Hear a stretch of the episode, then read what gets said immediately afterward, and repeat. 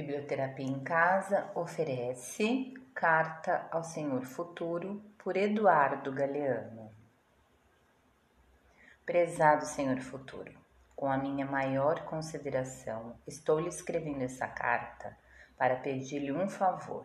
O Senhor saberá desculpar meu incômodo. Não, não tema, não é que eu queira conhecê-lo.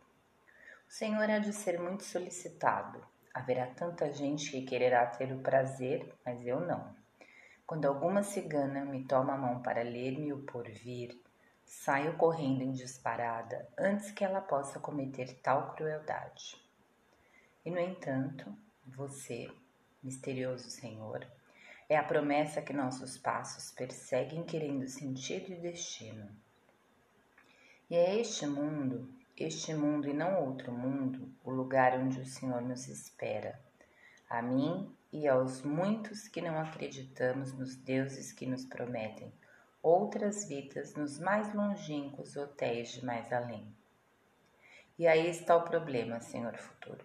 Estamos ficando sem mundo.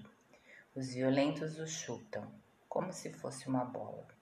Jogam com eles os senhores da guerra, como se fosse uma granada de mão e os vorazes os espremem como se fosse um limão.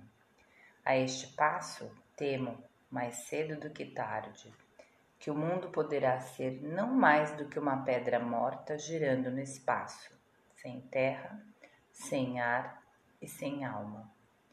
Disso se trata, Senhor Futuro. Eu lhe peço, nós lhe pedimos, que não se deixe desalojar, para estarmos, para sermos, Necessitamos que o Senhor siga estando, que o Senhor siga sendo, que o Senhor nos ajude a defender a sua casa, que é a casa do tempo.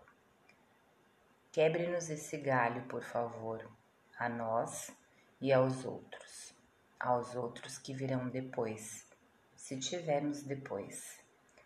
Saúda-te atentamente, um terrestre.